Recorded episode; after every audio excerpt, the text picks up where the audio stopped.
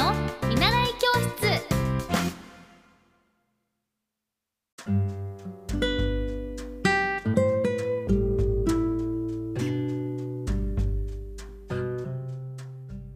皆さんこんにちは。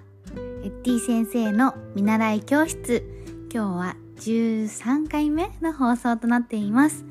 皆さんいつもご視聴いただきまして本当にありがとうございます。今日はなんとですね一日お休みです。ということであの1月から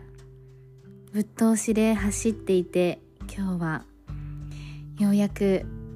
一日何もない日を作りました。もうスケジュールにこの日は何もしないっていう日を書いてちょっと今日はくり朝からお休みさせていただいております。というのもあのお引越しとかもあってちょっと本当にバタバタしててえー、まあ、年末年始からかな。もう結構お仕事も立て続けにあってバッタバタだったので今日この1月18日はちょっと何もしないで今あるものまあもちろん掃除とかはしたんですけどちょっと見つめ直してみようということでスケジュール帳と向かい合ってみたりあでもちょっと朝はあのー、まあ癒されに行ったんですけれども本当に今日は本を貯めていた本をゆっくり読もうということで読書の時間と自分の本当に好きなことをする時間を作っています。たまにはこういうのもいいよね。なんかあの私本当に多分予定が詰め詰めでというのも人に会うのもそうなんですけどなんかこう多分空いてる時間とか暇な時間が本当根本的にそこまで好きじゃなくて何かあったらた例えばじゃあちょっとでも空いたらボクシング行こうとかちょっとでも空いたらこの時間なんだろうな人に会うことができたりとか本当にこうあの自分一人の時間っていうのは正直少なくて。だけどちょっと今年はあの自分の一人の時間をちゃんと作って今の自分がどんな状況なのかっていうのをあの自分自身で向き合う時間を意識的に取ろうかなと思って撮っています。でもうずっと読みたい本が今手元に4冊あるんですよ。ちょっとご紹介しますね。一つ目は長松これ重久さんっていうのかな？ちょっと調べてみるね。これはあの私恵比寿の蔦屋書店なのかな？そこは行くのがすごく好きで。というのもなんかランキングとなんかその今売れてる本っていうのがそこに行くとわかるんですね。でこの本はあの人は話し方が9割とか人はき方が9割喜ばれぬ人になりなさいとか20代を無駄に無駄無難に生きるなを書かれてる、あの、長松茂久さんですね。今初めて知ったんですけど、2001年わずか3平米のたこ焼きの、たこ焼き屋さんの商売から始められた方なんですって。へえ。で、この方が書かれている、君は誰と生きるかという本がね、パンとこのランキング1位になっていて、もう320万部突破されててこの時点もう1ヶ月半ぐらい前だったのでそうこれすごいちょっとちゃんと読みたいなと思って半分まで読んだんですけどちょっとちゃんと今日読みたいなと思うのとあとは西井俊康さんが書かれている「世界一周私の居場所はどこにある?」という幻冬者から出ている本なんですけれどもこれ本当にあのあらすじから面白くて。まず最初の3行から面白いの。ちょっと読むね。勤めていた会社を特に惜しまれることなく辞めた3日後日本を脱出。がパキスタンの両替所でマジックのごとく札束を消され南米エクアドルでは偽の赤道を歩かされる。アフリカの山中で交通事故に遭い、アマゾン川の戦中では寝場所さえ奪われて、てんてんてんてん。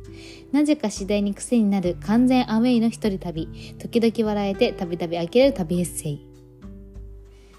っていうねこれ面白い引き込まれてあの西井さんお会いさせていただいたこともあるんですけれどもあの本当に深い深く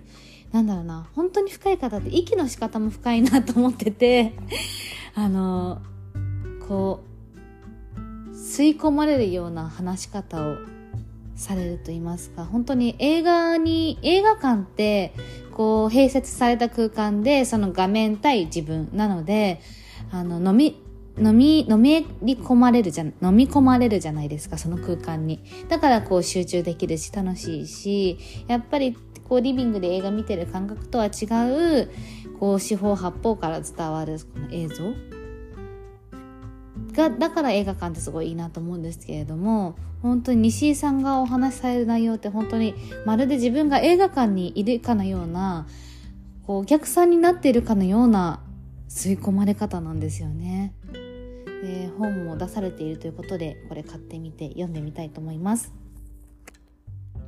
あとはちょっとこれはあのおすすめしていただいた本で自分では普段買わないちょっとあの科学的な本なんですけど最先端量子科学が示す新たな仮説死は存在しないという本なんですよね。で、これも、田坂博さんが書かれてる本で、これね、田坂、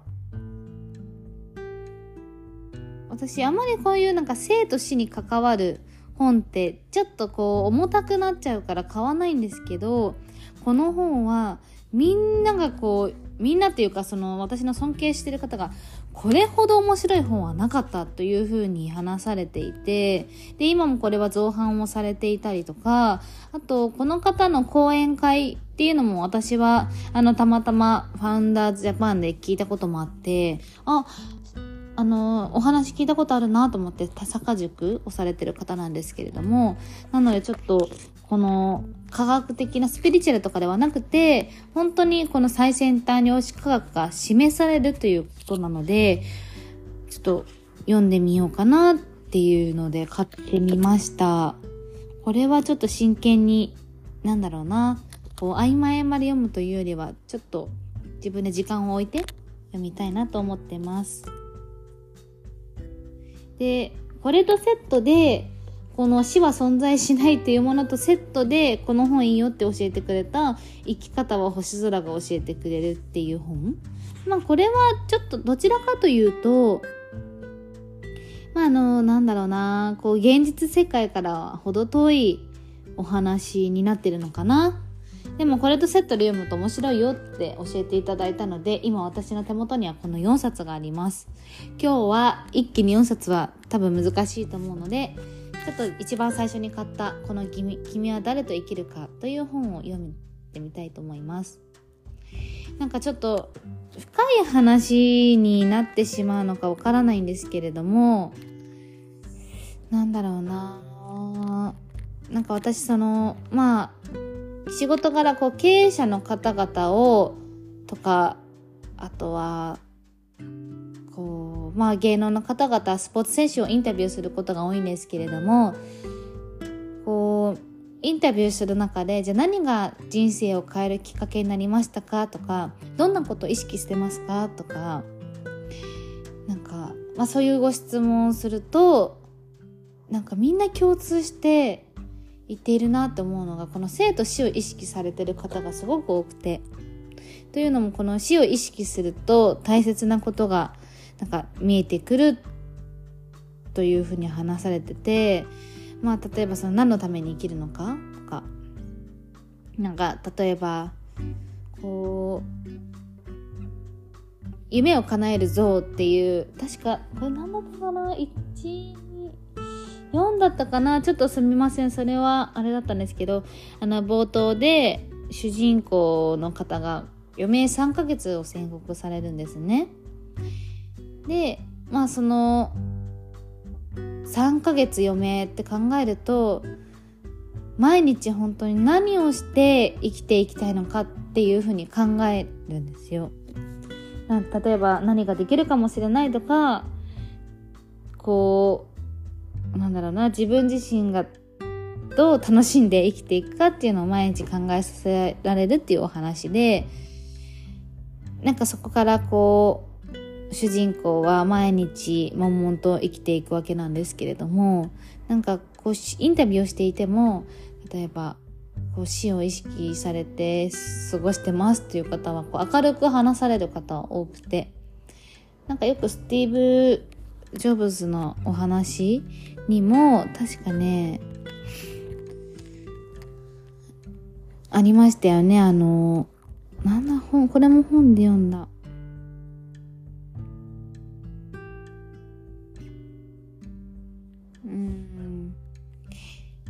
なんか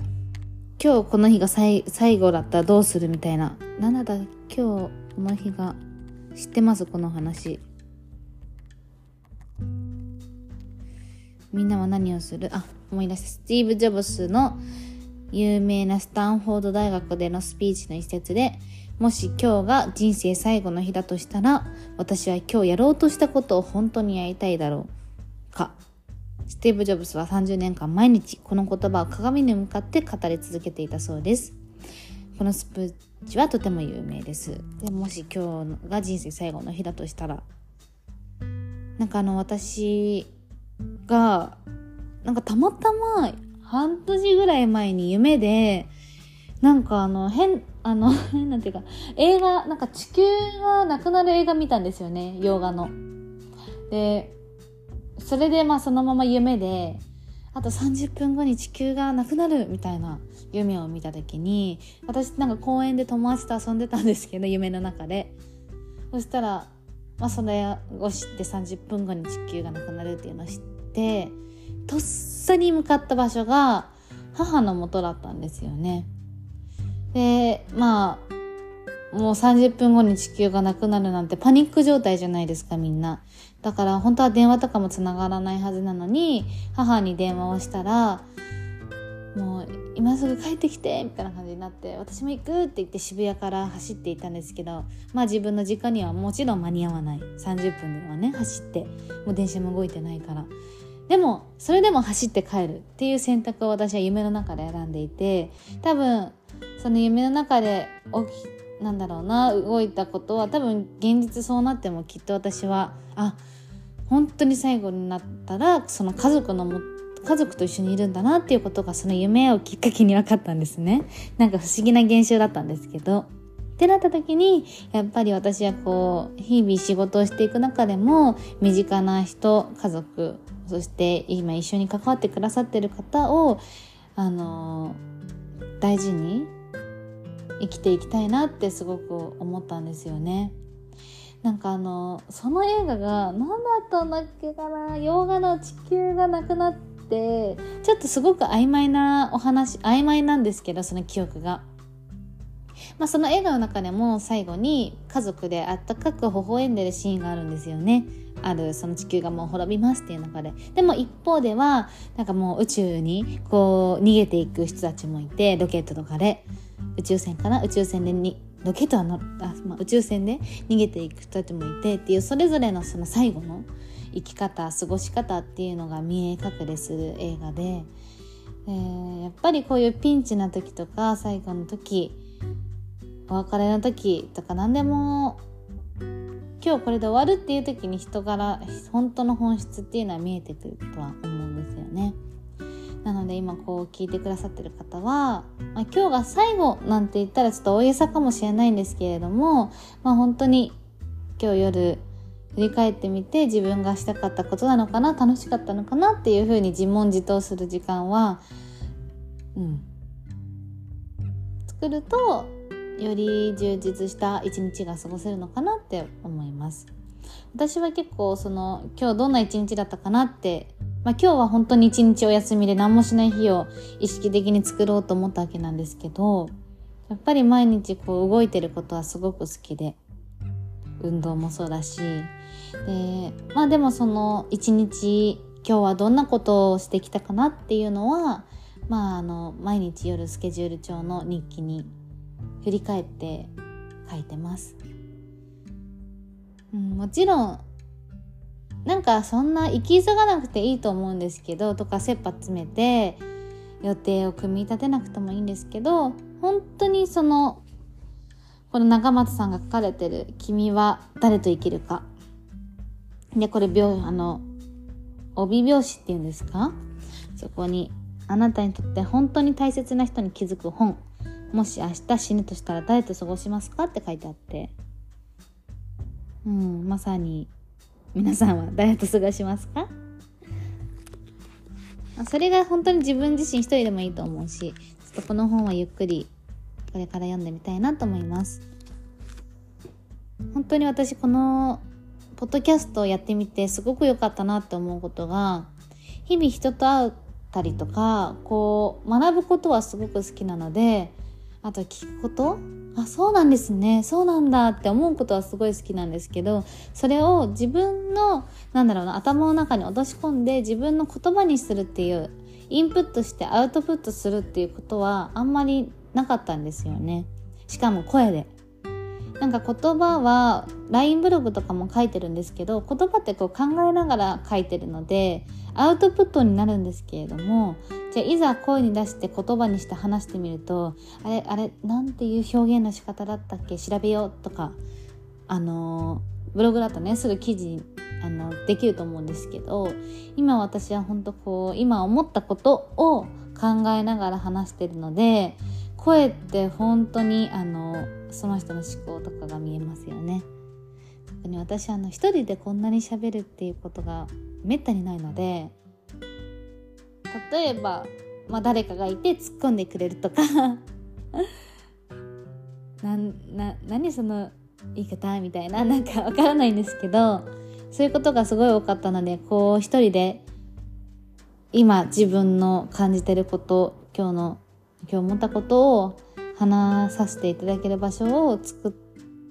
たことは、うん、とても良かったかなと思います。多分あの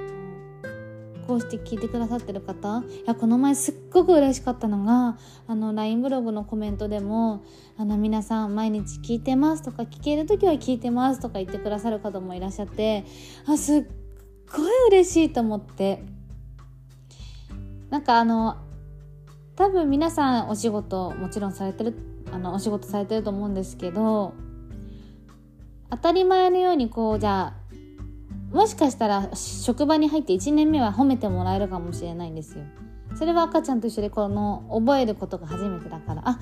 ありがとうとかこれできるようになったんですねじゃないけどこうなんだろうなできなんだろうなこう何も知らなかった環境から覚えていくっていうことがあるとやっぱりできた時の自分自身の達成感であったり周りからこう褒めてもらえるっていう時間が増えると思うんですけどやっぱり同じ仕事をもう5年も10年も15年もしているとみんなが自分自身にとっても当たり前の環境になっちゃうんですよねその自分がやってることが。だからあの自分自身でも自分ですごいって思えなくなっちゃうし慣れで。周りからもそれはしてもらって当たり前っていう風になっちゃうと思うのでなんかある意味今自分がしてることもう朝会社に行くことだけでもすごいし自分は。私こう、まあ、仕事の中で会議があってその会議のためにあの考えてきた時間っていうのも自分自身にすごいなっていう風に自分を褒めたたえるっていうことはとても大事なんだなっていう風には感じます。そうこれ何の話でこうなったのかちょっと忘れちゃったんですけどあの私もこうアナウンサーの仕事をしていてこの前あの歯科医療歯科の先生方の司会をさせていただいた時にその時にあの「えプロフェッショナルですね」ってすごい褒めていただいたんですよ。なんかそのこの当たり前にしてきた仕事を改めてプロフェッショナルですねって褒めていただけることってめったになくてやっぱり読めて当たり前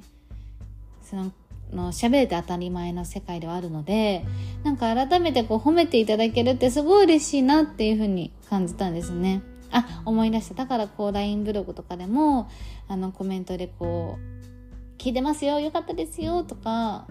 もう一言もらえるだけでも本当にこう励みになります自分自身のなんかそうやってこう自分自身の自己肯定感を自分で高めていくっていうことはすごい大事だなって思う。やっぱりこう自分から発する言葉って自分が一番聞いてるから変な話今日もできなかったなって思ったり声に出すとあ今日もできなかった自分なんだって思っちゃう。でもあ今日はこういうことができたんだなっていうふうに思うとあこういうふうにできた自分っていうようにテンションが上がっていくと思うんですよね。だから私はなるべくこう発する言葉とかも、まあ、これはもう昔からなんですけどこう自分がなんだろうな日頃頑張れるように自分自身が一番聞いてる言葉だからこう前向きな言葉は発するようにしてるって言ったらあれだけどなんか発するようになっちゃってます。もうこれは昔から。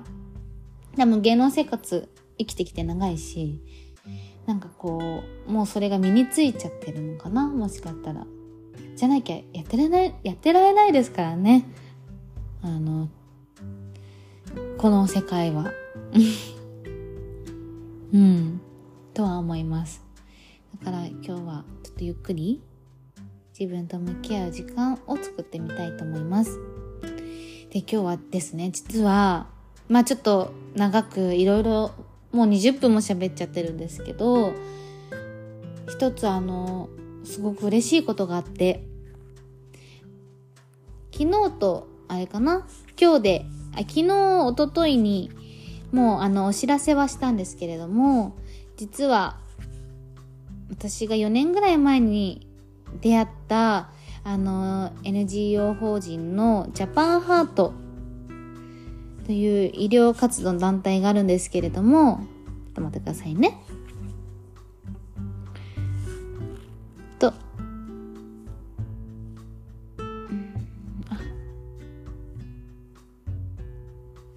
あのご説明するとあちょっと待って私のとここのプロフィールはちゃんと。とあの NPO のジャパンハート吉岡秀人先生という方がいらっしゃってえーえーと今日のブログにも書かさせていただいたんですけど国際医療 NGO ジャパンハート創設者最高顧問である小児科外医の吉岡秀人先生があの、なんと、このポッドキャスト番組、私のエッティ先生の見習い教室に、なんとなんと、もうお越しくださいます。というのも対面で、あの、お話しさせていただける時間を作っていただいて、あの、というのも4年前に私はこのジャパンハートに携われることがあって、で、そこであの、医療の届かない子供たちに医療を届けるという活動をされている吉岡先生のもとで、なんか私も何かできることないかなっていうので、このオンライン、コロナ禍の中で、例えばマスクを届けるプロジェクトを行ったりとか、あとはカンボジアの子供たちに、あの、医療器具がちょっとコロナで足りなかった時に、半導体不足の時に、その、カンボジアにん？とか、カンボジアのジャパンハートの子供たちに医療を届けるクラウドファンディングを、あの、行ったりと、ジャパンハートとは本当にご縁があって、こうして吉岡先生のと、あの今でも関係性を保たされてるんですよね。で、そして、吉岡先生に今回、エッティ先生の見習い教室ということで、あの、子供たちに向けて、またはその親御さんに向けて、何かメッセージをぜひ、あの、いただけますでしょうか？お電話でも大丈夫ですということをお伝えしたら、いや、それはもうぜひ、あの、お会いして、やりましょうと言ってくださって、そういうところから本当に吉岡先生のお人柄が現れているんですけれどもそしてついにさせていただけることとなりました。あのその回は本当にぜひ皆さんにも聞いていただきたくてであのまあ吉岡先生はあの今もミャンあの国内でもですし海外のそのミャンマーカンボジアとラオスで無償で子どもたちの医療活動を続けられてる吉岡先生でしてであのこれ自体はまあ大体2023、2004年にこの医療の届かないところに医療を届けるということをミッションに NPO のジャパンハートというものが創設されました。そしてあのー、今でも海外以内でも国内や離島とかあと大規模災害を受けた台風とかですねあの被災地の支援やあとは子どもたちの養育施設の運営などの活動もされています改めてこう吉岡先生に今までインタビューもさせていただいた中でこういう自分が生き方をしていこうって思ったのは子供の頃に見た景色や過ごした時代が医師を目指すきっかけになったと話されていたので改めてその行動の源泉は何なのかとかあとはどんな生い立ちなのかも含めてお聞きしていきたいなと思っています。本当にスペシャルゲスト本当にスペシャルゲストですもうこれはエッティ先生見習い教室は本当にもう頑張って毎日まあ毎日というか、まあ継続して頑張っていきたいなと思ってるので、皆さん、いつも本当に、あの、温かく見守ってくださって、ありがとうございますという感謝を込めて、あの、吉岡先生をゲストにまた放送していきたいと思います。せっかくですので、あの、吉岡秀人先生へのご質問などは、えっと、どうしようかな。私の LINE ブログで、今、まさに募集質問、質問の募集をしてますので、LINE ブログは堀江美奈 LINE ブログで出てきますので、そちらにコメントで吉岡秀人先生へのご質問など受け付けさせていただいておりますので、ぜひ皆さんお願いいたします。今日は長くなりましたね。いや、本当になんか改めて、こうして、やっぱり一人になると うん、こう今自分が置かれてる環境がどれほど恵まれているのかっていうのを改めて今日はこう身に染みて感じてます。うん。外に出てね、こう、なんだろうな、新しい発見をするのも大事かもしれないんですけど、今自分がいる環境が旦どんな環境に恵まれているのかっていうのを整理するっていうのも大事ですね。うん。じゃあ今日はこの辺りで終わりにしたいと思います。皆さん聞いてくださって本当にありがとうございます。ぜひ今後ともよろしくお願いします。じゃあまたね